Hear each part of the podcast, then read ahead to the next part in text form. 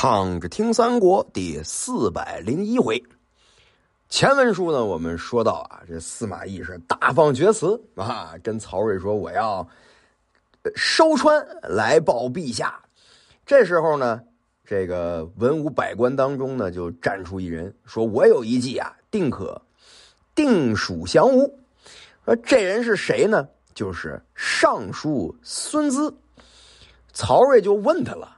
说你有什么妙计呀？这孙子就说了，说之前呀，咱们太祖武皇帝收张鲁的时候，经常呢跟我们说，说这南郑之地真为天域，还什么天域就是天牢，就跟天牢似的，是吧？说中古邪道呢是五百里的石穴，非用武之地，说在这边打仗是特别的困难。如果咱们尽起天下之兵去讨伐蜀地，那东吴呢又将作乱。所以我认为，咱们不如分现在之兵，命各位大将呢去据守险要，养精蓄锐。这用不了几年的时间，咱一定是日益的强盛。到那个时候，东吴跟蜀国，他俩一定是自相残害。到那个时候，咱们再把他们分兵图之啊！这难道不是胜算吗？希望陛下能够采纳我这个意见。这曹睿呢，就问司马懿了，说：“哎，你看看这意见怎么样？”这司马懿就说了：“说孙尚书所言极当。”曹睿呢，就听从了这个说法，派司马懿分拨诸将，把守险要。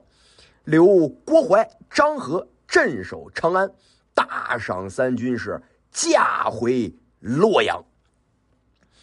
那诸葛亮这边回到汉中，祭奠军士，唯独呢少了赵云和邓芝，这心里头啊有点担忧，于是就命关兴和张苞各带一路兵马去接应。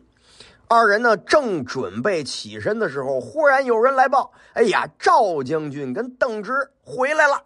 哎，并不曾折了一人一骑，辎重等器物也都没有遗失。”诸葛亮大喜呀，就派诸将呢前来出营。赵云是慌忙下马伏地：“哎，败军之将，何劳丞相远接呀？”诸葛亮赶紧把他扶起来，执手而言：“呐，是我不识贤愚，以致如此啊！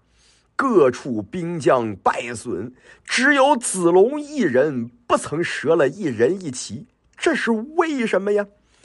邓芝就说了：“哎，说我呢带着兵先走，子龙呢独自断后，斩将立功，敌人惊怕，因此呢物资什么的都没有。”一师，诸葛亮说：“嗯，真将军也。”于是呢，就拿来五十两黄金啊，赠给了赵云，又取了一万匹绢匹，赏给了赵云的部族。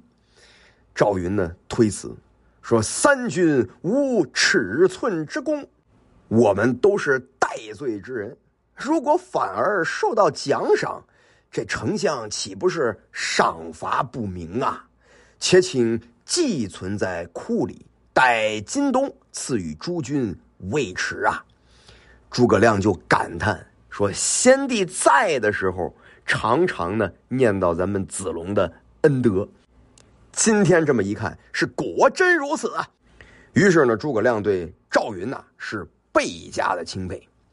忽然呢，有人来报说，马谡、王平、魏延、高翔回来了。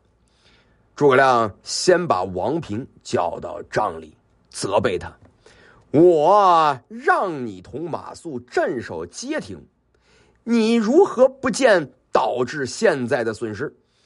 这个王平说：“说，哎呀，我是再三相劝，要在当道筑土城，安守寨营，但是参军呢大怒不从，因此我带着五千军马离山十里下寨。”卫兵突然就来了，把山是四面围合。